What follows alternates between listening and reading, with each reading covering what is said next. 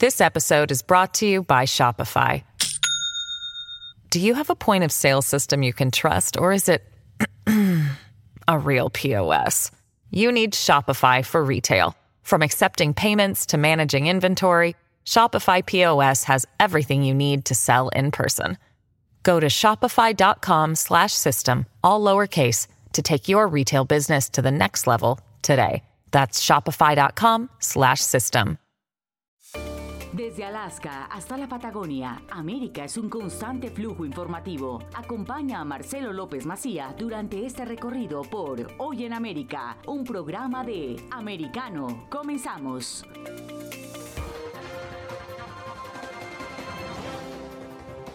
Hola, ¿qué tal? ¿Cómo están? Bienvenidos a Hoy en América por AM790, Radio Libre de Miami, también por Americano Media. Vamos a los títulos de esta jornada de lunes, después de un fin de semana con muchísima información. Vamos a hablar de lo que va a pasar dentro de pocos días en, en la frontera y también de lo que está pasando ya con la economía de los Estados Unidos, las ventas posteriores al Día de Acción de Gracias, al Thanksgiving Day, el Boxing Day, en este caso particular el Black Friday, no han sido del todo buenas, sí, con respecto a lo que ya comienza como la preventa navideña, tampoco son muy halagüeños los números, ha debido salir una serie de ONGs, de organizaciones, a ayudar alimenticiamente a mucha gente, una de cada cinco familias ha necesitado algún tipo de ayuda alimentaria, como solamente había ocurrido en la pandemia, y ha aumentado por parte de estas ONG un 30% prácticamente.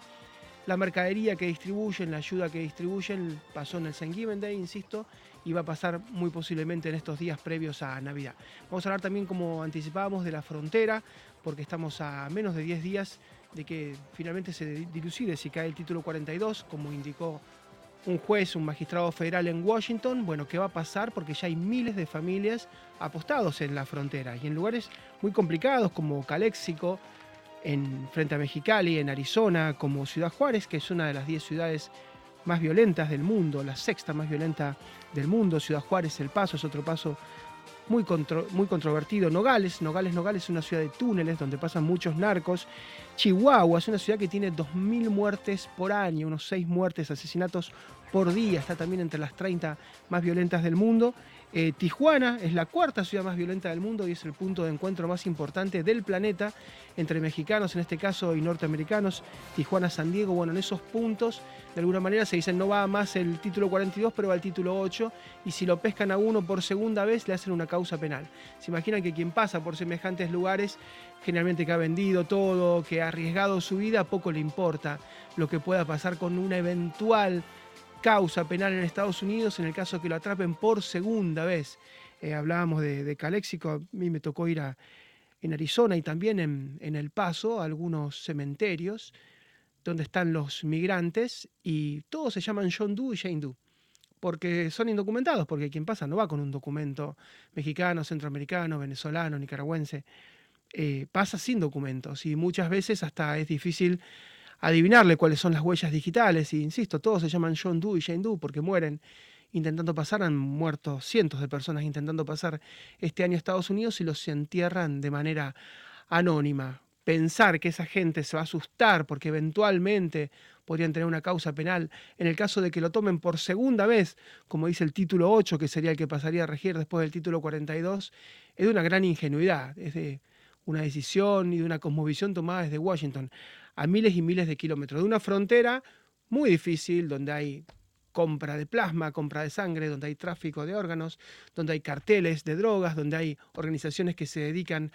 a pasar a la trata de personas, gente a Estados Unidos, pensar que esa gente se va a asustar en busca del sueño americano porque eventualmente alguien le va a iniciar una causa, es de una enorme ingenuidad, es muy naif, pero bueno, es el argumento que se está esgrimiendo hoy por hoy. Insisto, faltan menos de 10 días. Nos vamos rápido a Perú. Vamos a hablar con un colega, con Rubén Marrufo, porque las novedades de la semana pasada tuvieron como epicentro a un país que ha tenido seis presidentes de puestos o presos, ¿no? En el último tiempo recordamos a Pedro Pablo Kuczynski, Alejandro Toledo, quien está en Estados Unidos, de alguna manera no, nunca ha retornado, Alan García, que se suicidó, algunos tienen alguna duda, pero supuestamente se suicidó antes de ser detenido. Ollanta Humala, Alberto Fujimori tiene 84 años, lleva muchos años preso.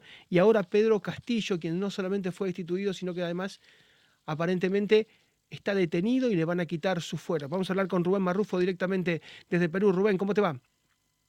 Muy, muy buenos días, Marcelo. Buenas tardes para ti. Bueno, sí, como bien lo describías, eh, era la, situación de los últimos presidentes, pero al mismo tiempo también la situación un poco de incierta que se vive en estos momentos en el tema político, porque si bien es cierto, se instaló, juramentó Dina Boluarte, pero por las calles y en el interior del país, sobre todo, el crimen estaba muy convulsionado.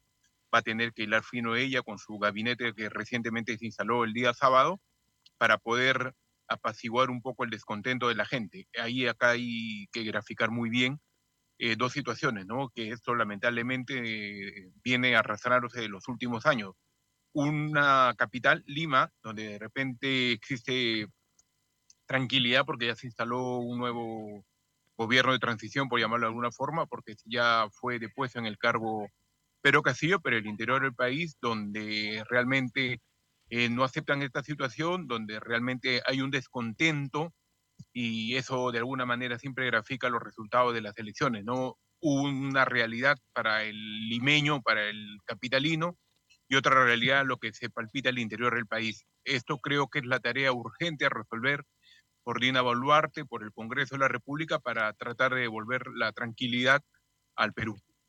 Y contanos cómo es esto de que hay crisis políticas frecuentes, permanentes, pero no hay crisis económicas, porque la economía sigue su rumbo. ¿Cómo se puede de alguna manera discernir, ¿no? ¿Cómo se escinden estos dos escenarios? La economía sigue funcionando, pero la política tiene estas crisis tan severas. Eh, aquí desde hace 20 años existe lo que se llama el acuerdo de gobernabilidad, que fue que se propició el año 2000, eh, cuando estaba Alberto Fujimori en el cargo, ya la oposición eh, ya estaba prácticamente a muy poco tiempo de conseguir su, su vacancia después de unas elecciones fraudulentas como las que sucedió el año 2000 entonces, de propició entre todos los partidos eh, políticos un acuerdo nacional y entre los cuales el manejo económico es un tema que prácticamente no entra en discusión, sino es mantener, eh, si queremos llamarlo de alguna forma, el piloto automático para que no haya cambio en lo que es el manejo económico. Y ese, eso le da estabilidad eh, en ese tema de, como bien lo mencionas, en la economía a la sociedad. Porque siguen teniendo estabilidad económica, baja inflación, tienen crecimiento, pero ustedes a las crisis políticas les dicen jueves por la tarde, ¿no? Porque están muy, muy acostumbrados, pero bueno, llama mucho la atención porque generalmente en Latinoamérica es distinto, ¿no? Las crisis políticas y las económicas van absolutamente de la mano, pero como vos decís, esta especie de Moncloa que tuvieron en Perú a más de 20 años se mantiene. Sí, ahora también lo que ocurre es que la crisis económica, perdón, la crisis política que lo menciona, aquí está propiciada porque de alguna manera se, dice alegremente que existe un equilibrio de poderes, pero en lo personal creo que estamos asistiendo a lo que es la dictadura del Congreso de la República, porque presidente que no tiene 37 votos para evitar ser vacado en cualquier momento lo va a hacer, porque existe un artículo eh, muy ambiguo que dice la incapacidad moral permanente. Entonces, ese tema que de manera realmente increíble. Hace dos años el Tribunal Constitucional, eh, máximo ente para aclarar ese tipo de cosas, evitó pronunciarse sobre el tema, deja un terreno amplio, mañana se ponen de acuerdo 50 congresistas, presentan una moción de vacancia y bueno, logran los votos o no los consiguen y de ahí prácticamente empieza a generarse toda la incertidumbre. Esto lo ha pasado PPK, esto lo ha pasado Pedro Castillo y hubo un intento incluso en el gobierno de Yantumala eh, y ahora, por ejemplo, Dina Boluarte va a tener que hilar fino en ese aspecto porque posiblemente si no se acomoda, eh, digamos, no, digamos, llega un acuerdo con el Congreso, van a propiciar una nueva vacancia. Ya incluso el Congreso de alguna manera está en estos momentos anunciando un adelanto de elecciones, eh, los pasos que ellos eh, se quieren dar en función a lo que a los intereses. Y no olvidemos que los partidos políticos que conforman el Congreso de la República eh, están solventados por universidades, que es el tema de, fondo de la crisis, que acá hay una institución, la SUNEDU, que controla la, la calidad de las universidades y denegó la licencia a muchas universidades. Y muchas de estas universidades son dueños o son las que solventan los partidos políticos. Entonces, lo que se busca en el tema de fondo es eh, disolver esta institución para que los partidos políticos o los que solventan los partidos políticos sigan lucrando en base a una educación eh, no conforme a los estándares de calidad. Rubén, como siempre, un gran abrazo, muchísimas gracias y a la recíproca a tu disposición. ¿eh? Muchas gracias, Marcelo. como siempre, es un gusto sumarme con usted. Gracias. Rubén Marrufo, directamente desde Perú, hablábamos de, seis presidentes, es el país más inestable lejos, ¿no? Decíamos Pedro Pablo Kuczynski, Toledo, que está en Estados Unidos, Alan García, Ollanta Humala, Alberto Fujimori, Pedro Castillo se suma en las últimas horas, pero desde que volvió la democracia, a Chile, fue el último país sudamericano eh, a principios de los 90. Han pasado 30 años, 31, 32 años, y cada país ha tenido su calvario, con excepción de Chile, de Uruguay y de Colombia. Vamos a ver ahora qué pasa con Petro. Pero Ecuador, por ejemplo, perdió cuatro. Correa, que no puede volver al país, pues si vuelve va a ser detenido. Abdalá Bucaram fue uno de los que se fue también, Lucio Gutiérrez, eh, Yamila Muada, ahí tiene cuatro, solamente en Ecuador. En Argentina tiene otros cuatro, Alfonsín, que tuvo que irse seis, eh, seis meses antes, en el 89, de la Rúa debió irse también radical dos años antes. Menem fue preso después de estar en la Casa Rosada, terminó preso detenido de manera domiciliaria y Cristina Fernández de Kirchner acaba de recibir seis años de condena. Pero si usted va a Brasil, también tiene tres. Dilma Rousseff y Color de Melo fueron depuestos, Lula fue preso. Si va a, Paraguay, Lugo y Raúl Cubas, lo mismo en Bolivia, lo mismo en Venezuela con Chávez, que dio un golpe y después recibió un golpe. En 30 años, 30 casos, una enorme incapacidad, por un lado moral y otro, por otro lado institucional, para poder mantenerse en pie el presidencialismo en Sudamérica dos capítulos nuevos, el de Cristina Fernández de Kirchner y el de Pedro Castillo, en apenas 48 horas. Hacemos una pausa muy breve, ya regresamos. This episode is brought to you by Shopify. Do you have a point of sale system you can trust, or is it a real POS? You need Shopify for retail. From accepting payments to managing inventory, Shopify POS has everything you need to sell in person. Go to shopify.com slash system, all lowercase, to take your retail business to the next level today. That's shopify.com slash system.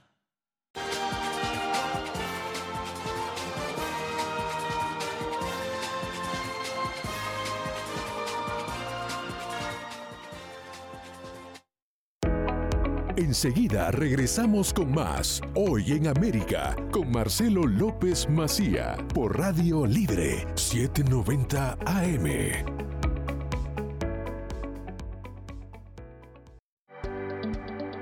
Estamos de vuelta con Hoy en América junto a Marcelo López Macía por Americano.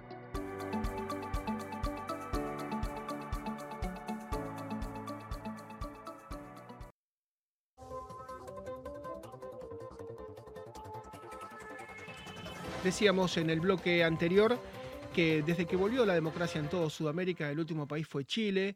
Después de ese plebiscito que terminó con Pinochet a principios de los 90, han pasado 32 años y han caído prácticamente 30 gobiernos, casi uno por año. Algunos por golpes de Estado internos, otros porque encarcelaron a los presidentes, otros porque debieron adelantar su mandato. Una enorme inestabilidad que se vio reflejada, patentizada la semana pasada en Perú el presidente Pedro Castillo quiso disolver el Congreso, como había hecho Fujimori, ¿no? En algún momento, y terminó destituido y preso. También la semana pasada recibió seis años de condena de cárcel Cristina Fernández de Kirchner, la vicepresidenta argentina. ¿no? Sudamérica no puede salir de este laberinto. Nos vamos a ir directamente a Perú para redondear el tema con Pedro Ortiz. Hola Pedro, ¿cómo estás? ¿Cómo le va? Buenos días. Bien, Pedro, y el país más afectado ha sido Perú. Seis presidentes, muchos de ellos han terminado presos. Toledo está de alguna manera en Estados Unidos y no vuelve.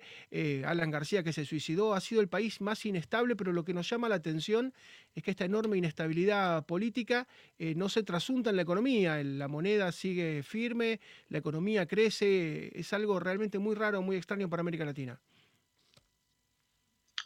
Pero a ver, eh, crece en niveles que no da prosperidad, crece en niveles en que no ayuda a reducir la pobreza, crece prácticamente por la estabilidad macroeconómica de una manera inercial. Eh, además, eh, las consecuencias las vamos a empezar a ver el próximo año. las expectativas es que se crezca un 2,5% o algo así, que es nada frente a las necesidades que tiene el país. Y eso en parte por que se han detenido las inversiones, porque el aparato estatal se ha eh, llenado de, gente inepta, porque va a ser difícil por la, por la, perdón, por la permanente inestabilidad en que estamos desde hace seis años. Entonces, este, digamos que hay, ciertas eh, situaciones que permiten al país todavía crecer, pero es un crecimiento de alguna manera que, representa un espejismo frente a lo que se está viviendo internamente. Pedro, te pregunto porque vos sabés que un año antes de las elecciones, que Pedro Castillo le gana a Keijo Fujimori en ese balotaje tan ajustado, nosotros no lo teníamos registrado a Pedro Castillo. Yo creo que las compañías ni lo medían, andaba ¿no? por los cerros con ese sombrero. Eh, ¿Qué pasó? ¿No dio el piné? ¿No dio la altura? ¿Qué, qué pensás que pasó con Pedro Castillo? Bueno, sí, sí lo medían. Lo que pasa es que el crecimiento de Castillo ha sido eh, explosivo prácticamente en el último mes. Además, ten en cuenta que el país está muy fragmentado. Entonces, este, eh, antiguamente una elección normal, un candidato que tenía 6, 8%, pues no era tomado muy en cuenta. Pero si tú tenías 5 o 6 candidatos donde el máximo, me recuerdo en la última encuesta que nosotros publicamos en el comercio, tenía pues creo que 14 o 15%, que era este, John Gilescano, eh, el séptimo era, el sexto séptimo era Castillo y ahí en, esa, en esos últimos eh, días creció a la misma manera que, Fujimori en, el 90. ¿Qué pasó? ¿Qué ha pasado con Castillo? Es un personaje totalmente improvisado que, para decirlo con, palabras gruesas, él y sus compinches entraron a robar, ¿no? Entraron a robar porque cada día se descubre cosas peores, eh, gente inepta en determinados eh, lugares perdón, importantes de, la administración del Estado. Eh, se, se, usó mucho el cuoteo político, lo que le llaman aquí, que es meter gente de los partidos, que no está mal, pero sí está mal cuando pones gente que no es capaz o gente que está buscando obtener beneficios particulares y no hacer que la administración estatal funcione. ¿Y qué pensás de la nueva presidenta, la primera mujer presidenta? En este caso, ¿la ves de alguna manera con un apoyo del Congreso como para mantenerse en el poder o va a tener que llamar rápidamente elecciones? Bueno, ya, ya, ya ayer anunció de madrugada que eh, va, a, presentar un proyecto convocando elecciones, ¿no? Eh, es, una presidenta muy débil. Además, el problema no es este, Castillo, el problema es la clase política que, está representada ahora en, el Congreso. El Congreso, acordémonos, tiene, tenía menos popularidad que Castillo. O sea, Castillo ah, tenía un 30, 31% según la última encuesta que se había hecho, sobre todo eh, en el sur del país, que es donde se, han, se están produciendo las protestas. 30%, 31% de eh, popularidad. Y el Congreso tenía 8 o 10% de popularidad en todo el país. Entonces, este, hay un rechazo eh, generalizado al Congreso de la República, eh, pero dentro de este rechazo están aprovechando algunos grupos para meter otro tipo de, este, de pedidos, como nueva constitución, por ejemplo. Yo creo que el, Congreso se va a tener que ver obligado a aceptar esta, este pedido de nuevas elecciones. Ojalá que no cometan la torpeza, porque eso ya lo, intentaron hacer. Ellos dijeron, sí, nuevas elecciones, pero solamente de presidente y no de congresistas, lo cual es un absurdo monumental, pero para que tengas una idea de cómo se manejan las cosas aquí entre ciertos políticos. Aquí la idea es que se tienen que ir todos. El otro problema que hay es que se tienen que ir todos, pero eh, bajo una elección que no sea en las mismas condiciones que las anteriores. Se tiene que cambiar, tiene que haber reformas políticas. Por eso es que tiene que haber un periodo eh, razonable de tiempo para llamar a nuevas elecciones. Pero yo no sé, la verdad, si es que, eh, uno, si la gente va a aguantar, y dos, si el Congreso tiene la suficiente voluntad de hacer estas reformas y de eh, atender las expectativas de la gente. Pedro, como siempre, un gran abrazo y muchísimas gracias. ¿eh? A tu disposición. A ti. A ti, muchas gracias. Gracias, Pedro Ortiz, directamente desde Perú.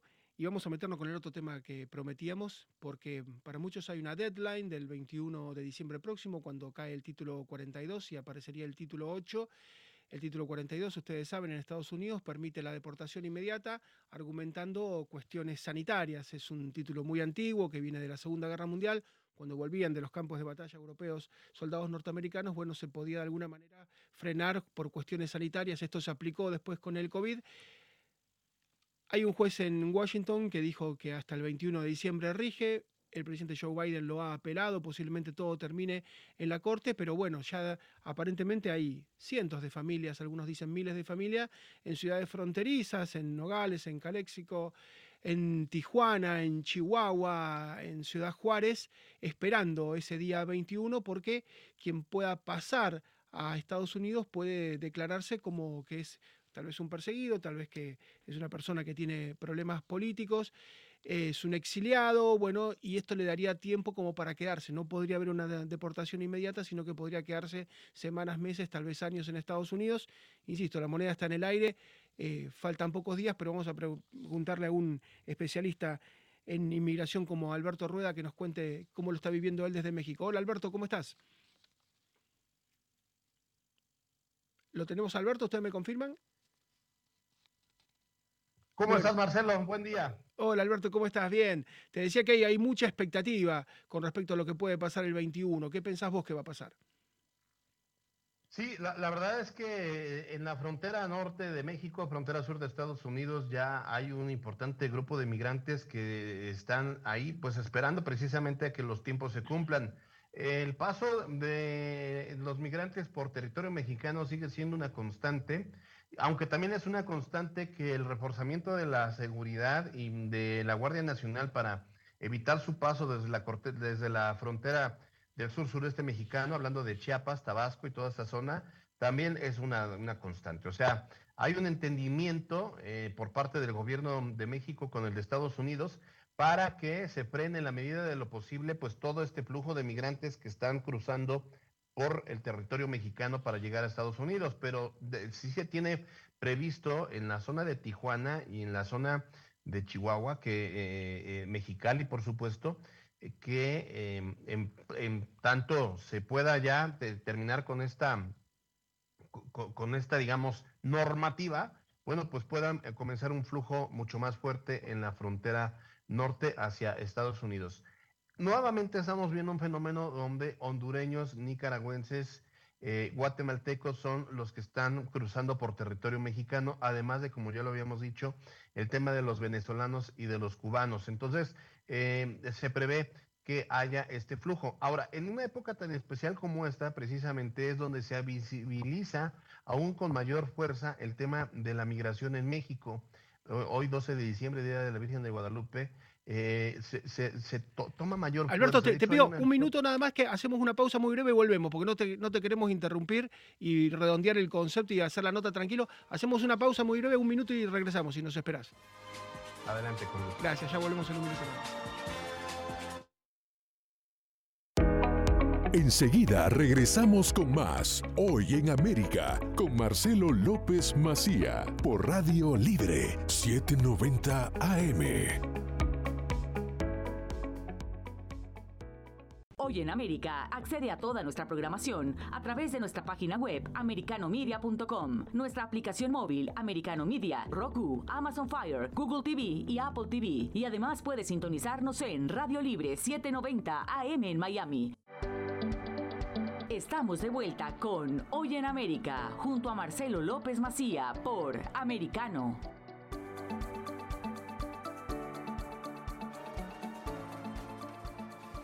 Estábamos hablando y seguimos hablando con Alberto Ruedas de México. Nos decía, para ustedes es un día muy particular, ¿no? Es el Día de la Virgen de Guadalupe que tanto adoran, ¿no? Creo que es una de las tres iglesias más visitadas del mundo, después de San Pedro en el Vaticano y del Dom de Colonia, donde supuestamente están los sarcófagos de los Reyes Magos. Creo que Guadalupe debe ser una de las tres iglesias católicas más visitadas del mundo. Para ustedes seguramente un día de fiesta. Sí, sin duda alguna, eso es un día muy relevante, uno de los días más importantes de, de los mexicanos, de la idiosincrasia en términos de religión y de creencias. Puede haber católicos o puede una persona no ser católica ni ser cristiana, pero es guadalupana, eso sin duda alguna.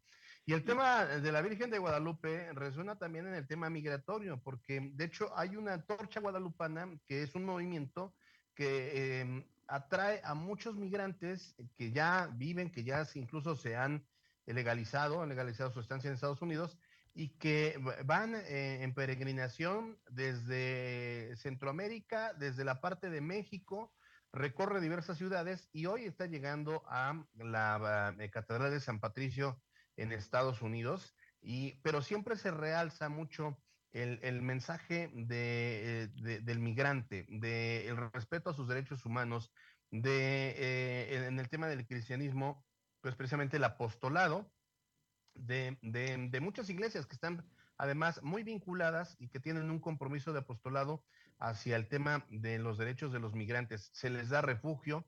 De hecho, uno de los principales refugios migrantes en la frontera de Tijuana y hacia la zona de Texas está eh, organizado por religiosas y religiosos, sacerdotes, que eh, pues tratan de cuidar a, los migrantes. Y generalmente son estas pastorales migrantes las que tienen un mayor pulso que va pues, alejado del discurso político, alejado de las cifras de la agenda gubernamental, con, con, con, datos más objetivos sobre las necesidades y sobre las realidades que están viviendo los migrantes. Es generalmente en estos momentos donde se relajan un poco las medidas y por eso el flujo llega a ser mayor, tanto desde la frontera de México como la de Estados Unidos, pues en época ya de las fiestas de diciembre, entre Navidad y fin de año, pueden llegar a relajar más las medidas y entonces los migrantes encontrar la oportunidad de poderse ir filtrando. Pero lo cierto es eso, lo cierto es que el fenómeno para 2023 no va a ser distinto. Las economías de Centroamérica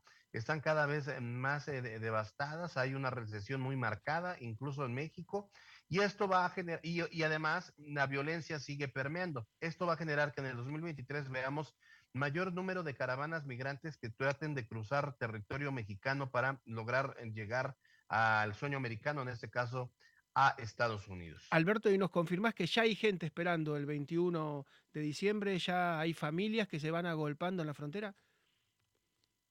Sin duda alguna, ese es el fenómeno. Incluso ahorita, por ejemplo, el paso de migrantes por la zona centro de la, de, la República Mexicana es un tanto menor, pero el, reporte que tenemos eh, por parte de colegas en estados como Chihuahua, Nuevo León, eh, Baja California, es ya una concentración masiva. No están necesariamente eh, ya agolpados en la parte de la frontera. Lo están haciendo poco a poco, esperando que todavía en estos días pueda haber algún tipo de redadas o pueda haber algún tipo de operativo especial que los haga retornar. Entonces están más atrincherados kilómetros antes de la frontera para, eh, eh, poco, eh, una vez llegando el 21 y cumpliéndose los tiempos con esta normativa, puedan entonces ir avanzando y puedan inmediatamente ya colarse a territorio estadounidense. Alberto, como siempre, un gran abrazo, muchísimas gracias por todo el aporte y a tu disposición. Un gran abrazo. A, tus órdenes, Marcelo, y buen, buen, buen día a todos. Gracias, Alberto Rueda, directamente desde México. Muchos van a tratar de ser refugiados, hoy no pueden hacerlo, insisto, por el título 42, son deportados de manera, eh, de manera inmediata, se están devolviendo a, distintos países, particularmente a México, 2.5 millones de personas de forma casi inmediata. Esto lo comenzó el presidente Donald Trump, pero lo continuó Joe Biden. Este juez desde Washington dice que no va a tener lugar el título 42 y que se va a utilizar el título 8, que implica, por ejemplo, que si a uno lo toman por segunda vez le abren una causa en los Estados Unidos. Eh, lo que tienen que saber es que el 25% ya de los migrantes de Estados Unidos provienen de autocracias, van desde Venezuela, desde Nicaragua, desde Cuba. Eh, el éxodo cubano realmente no tiene precedentes, son un cuarto de millón de personas por año, es la segunda, es el segundo país que más migrantes está enviando después de México, esto nunca había ocurrido y todo cubano, todo nicaragüense, todo venezolano que pase se va a declarar como un perseguido político. ¿Y cómo va a hacer usted para comprobarlo? Eh, yo he estado en Venezuela, en Maturín, en Maracay, en Maracaibo, en Valencia, San Cristóbal, por supuesto, en Caracas.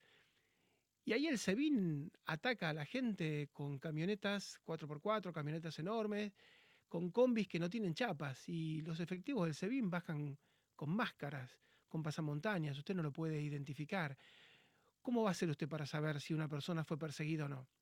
Si no hay manera que el Estado bolivariano chavista responda por eso. Llega una persona y dice fui atacado por el SEBIN. ¿Cómo usted sabe si eso es verdad o no es verdad? ¿Cómo va a procesar a los miles y miles de personas que van a tener el pedido de refugiado. ¿Cómo procesa eso? Si el trámite que duraba seis meses ahora está durando dos años. Es realmente muy infantil la postura de este magistrado federal en Washington, insisto, porque no hay elementos y ya se ha visto que no hay elementos para procesar toda la información y no hay elementos para decir quién es refugiado y quién no es refugiado. Es muy, pero muy difícil lo que va a suceder. Insisto, el presidente Joe Biden ha apelado. Esto muy posiblemente termine en la Corte y la Corte, que es conservadora, dirá lo mismo que dijo con el aborto, lo mismo que dijo con la tenencia de armas o con la tenencia de drogas. Cada estado va a ser el que defina. Entonces Greg Abbott decidirá qué hacer en Texas, Arizona, que es republicana, decidirá qué hacer, y California, que es mucho más friendly, tendrá una política distinta. Es muy posible que todo termine así, pero en el medio hay una enorme incertidumbre. Nos vamos a ir a México para completar este panorama con Antonio Bautista, que es nuestro amigo y siempre nos ayuda a entender el tema migratorio. Antonio, ¿cómo estás? Marcelo, ¿qué tal? Muy buenos días a ti y al auditorio. Pues sí, viene una situación muy compleja eh, para Estados Unidos y también, pues por ende, para México en este, este 21 de diciembre. A partir de que termine el título 42, la oleada de migrantes que se espera que lleguen al país a través de México va a ser enorme. Eh, eh, si de por sí ahorita la, llegada de migrantes se calcula que están atendiendo en la frontera norte a por lo menos 800 migrantes diarios que están llegando, pues ahora se teme que van a llegar entre 1.000 eh, o 1.500 hasta 2.000 están temiendo que lleguen todos los días por el, fin del título 42. Y como bien decías, ¿qué va a pasar? ¿Qué va a hacer Estados Unidos ante esta oleada de migrantes que se espera, sobre todo en, en en entidades que son republicanas y que hasta ahorita se han mostrado eh, eh, con, acciones inmediatas eh, para presionar a los, a los demócratas. Arizona, Texas y Miami mandan a migrantes a, estados demócratas como Washington, Nueva York y Chicago para presionar tan solo el, 9 de diciembre. 33 migrantes fueron enviados a la residencia de la vicepresidenta Kamala Harris como una manera de, de presionar. Estos migrantes eran de Colombia, Ecuador y Perú. ¿Qué va a pasar? Bueno, probablemente se aplique el título 8 que es la norma de, eh, migración que se aplicaba antes de la entrada del título 42. Eh, esta, esta, eh, este título llevaba así a, revolver a la gente que no llegaba de manera regular al país pero a través de todo un proceso. Tiene que haber un proceso precisamente para comprobar que están en una condición de, persecución política, de que, que, pone en peligro su vida, y de esta manera se les podía eh, eh, pues dar el asilo. Pero va a ser muy grande la oleada de personas que se espera. Y no es una especulación, es una realidad. Tan solo eh, en este año fiscal, recordemos que fueron al menos 2.4 millones de migrantes que llegaron a la frontera, que fueron detenidos en la frontera. Y se han tomado hasta ahorita algunas medidas. Eh, a iniciativa del embajador de Estados Unidos en, eh, en México, en una visita que hizo a la frontera en 2020, eh, eh, comentó que había que presionar un poco más en la, en la frontera, la vigilancia en la frontera. Bueno, pues a partir del 15 de noviembre, en Tijuana, por ejemplo, se está aplicando un programa de revisión a los vehículos que van a ingresar a Estados Unidos. El tema es revisar que tengan todos sus papeles para poder cruzar a Estados Unidos, pero en realidad es buscar y ubicar aquellos eh, eh, vehículos en los que pudieran estar pasando migrantes. Este programa sigue aplicándose, se, comenzó el 15 de noviembre y terminará hasta el 15 de enero del próximo año. Esto es un kilómetro antes de llegar a la garita de, de Tijuana y San Isidro. Comienza la revisión, para, para tratar de detectar migrantes. Y es que el aumento de la, en la migración ha sido notable. Hasta ah, hace eh, Antonio, Antonio, te pido un minuto, un minuto de espera, nomás te espero, porque tenemos que ir a la pausa y hacemos la pregunta final y redondeamos el tema si te parece. En un minuto nada más volvemos después de la pausa. Claro que sí, claro que sí. Enseguida regresamos con más Hoy en América con Marcelo López Macía por Radio Libre 790 AM.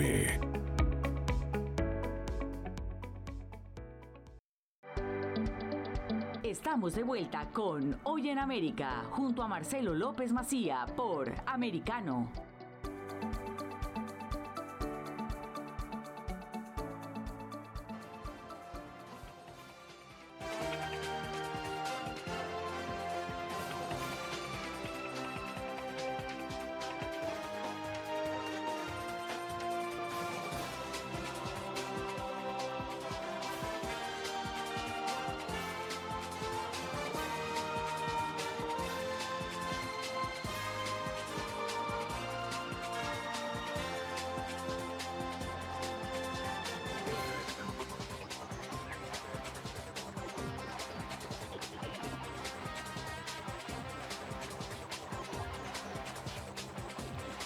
Antonio, hacemos la pregunta final. Entonces, hablábamos de que el 21 puede caer el título 42, algunos hablan de una avalancha, de una estampida. ¿Quién pase a Estados Unidos puede asumirse como refugiado, de alguna manera como perseguido? Pues eh, como comentábamos, tendrá que pasar, eh, lo que se espera es que se aplique el título 8. ¿Qué pasa aquí? Eh, ya lo, lo, comentabas hace un momento, los entrevistadores fronterizos van a pues hablar con las personas que lleguen a la frontera. si hay una razón creíble para que se queden en el país, entonces los pasarán a un proceso eh, en el que tendrán que tener una audiencia con un juez, con una, un juez de migración y eh, podrán ser admitidos con un protocolo para obtener ciertos beneficios temporales. Pero si ellos, los agentes que entrevisten a la gente que llegue a la frontera, determinan que no es creíble que tengan miedo de regresar a su país, inmediatamente los van a deportar. Y esto de una u otra forma va a desbordar toda la parte de la frontera. Y, con México, pues también va a ocurrir seguramente algo, porque se prevé que ah, vuelva la opción de quedarse en México como se había planteado, es decir, la opción, la opción que aplica Estados Unidos de un tercer país para que en él esperen los migrantes. De por sí, ahorita la frontera tiene miles de migrantes en diferentes puntos, en Ciudad Juárez, en Tijuana, en Sonora, en, eh, en Tamaulipas, hay una cantidad enorme de migrantes. Eso es en la frontera, en la frontera norte. En la frontera sur, Tapachula también está desbordada desde hace meses. Hay gente que ha esperado ya cerca de un año para poder tener acceso a un trámite de una tarjeta de visitante eh, por eh, razón humanitaria, que esta sería la única opción que les interesa a los migrantes obtener en México, que es una tarjeta que dura un año. ¿Por qué? Porque si aceptan el estatus de refugiado en el país, pierden inmediatamente el derecho a poder solicitar el asilo en Estados Unidos. Entonces, eh, eh, lo que han estado haciendo algunos migrantes eh, que llegan a la frontera de Venezuela, sobre todo, recordemos que Venezuela tiene 7 millones de personas fuera del país en situación de migración, es llegar ahorita a la frontera Tapachula, se entregan a las autoridades migratorias y eh, pues se someten al proceso para quedarse en el país de alguna manera. Y esto ocurre sobre todo con, con, venezolanos que son adultos mayores, que son adultos de 60 años, porque ellos mismos lo han dicho, no quieren hacer las grandes caminatas que, que significan ir de la frontera sur a la frontera norte. No, están en condiciones de poder hacerlas. Y hay, lugares antes de llegar a México como el Darién que son tremendas para los venezolanos de cruzar. Eh, realmente es, increíble el esfuerzo y, y, lo que se arriesgan. Antonio, como siempre, un gran abrazo a tu disposición y muchísimas gracias. ¿eh? Un gran abrazo. Muchas gracias, muy buen día. Gracias, Antonio Bautista, que es un especialista en migración directamente desde México. Faltan pocos días y todo lo que viene va a ser muy, muy complicado porque uno ve una desaprensión, una indolencia por parte del gobierno demócrata. Uno piensa, son conscientes de lo que es realmente la frontera, un lugar donde hay tráfico de drogas, donde hay tráfico de personas, donde hay tráfico de órganos, donde te compran el plasma, la sangre en con carteles, donde pasa absolutamente de todo. En Ciudad Juárez hubo miles de personas desaparecidas, sobre todo mujeres que trabajaban en las maquiladoras, en esas empresas que creó el NAFTA.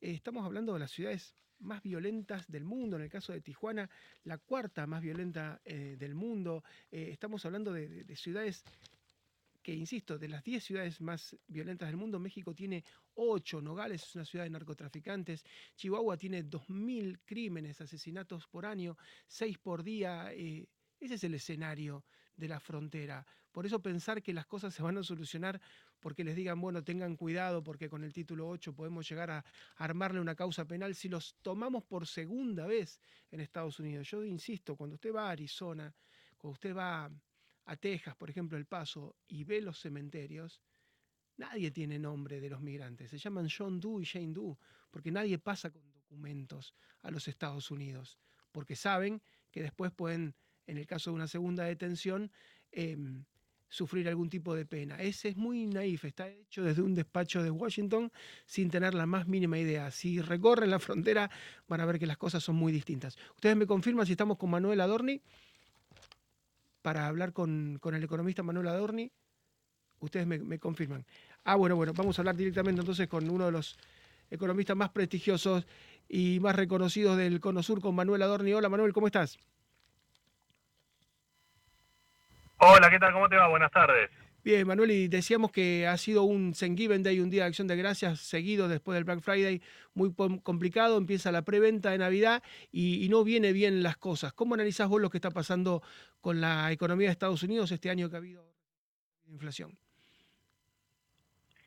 Bueno, mira, yo te hablo desde Argentina y la verdad es que a veces cuesta mucho eh, hablar de lo malo que pasa en otros países cuando en Argentina las cosas no funcionan, ¿no?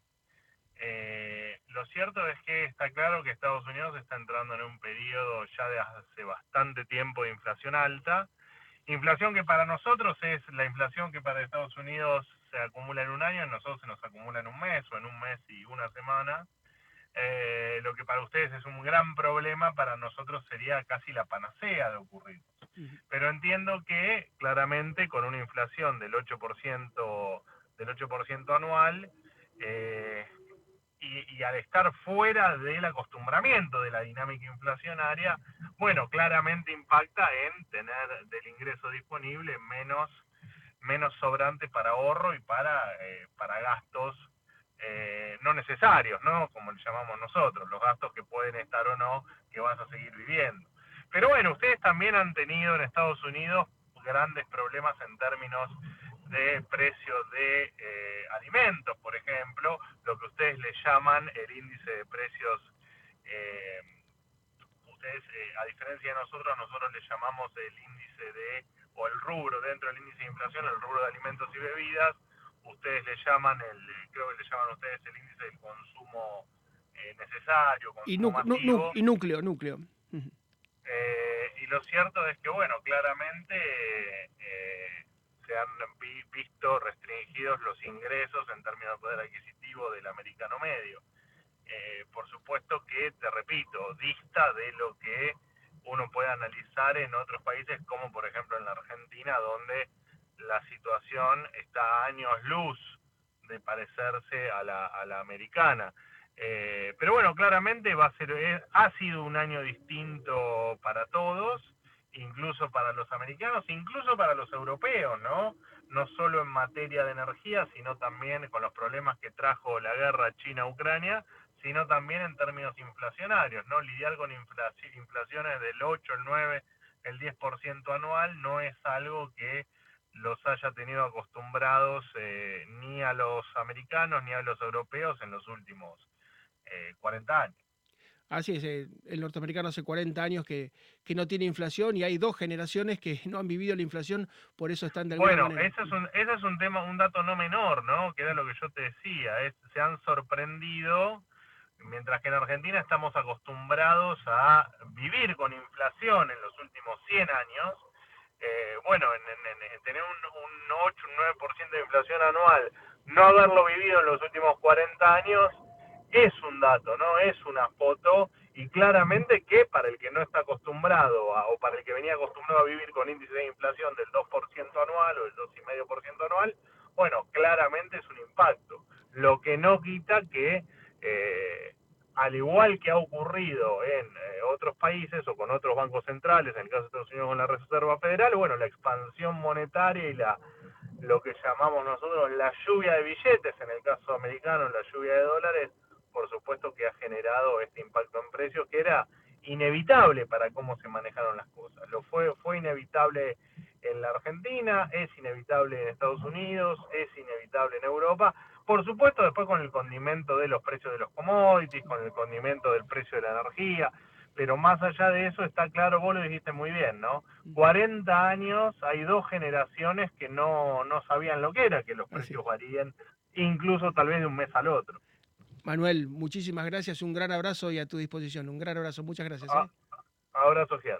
Gracias Manuel Adorni, economista directamente de Argentina. Nos vamos, volvemos mañana. Muy amables por la atención. Mantenemos la mirada sobre lo que ocurre hoy en América para regresar en nuestro próximo programa con más y mejor información de interés de lunes a viernes desde las 10 a.m. Este, 9 Centro, 7 Pacífico por Americano.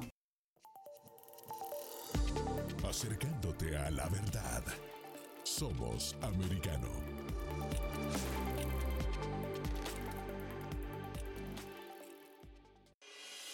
Esto es Radio Libre 790 AM. WAXYAM, cubriendo Miami, Fort Lauderdale y Palm Beach. This podcast is a part of the C Suite Radio Network. For more top business podcasts, visit c-suiteradio.com.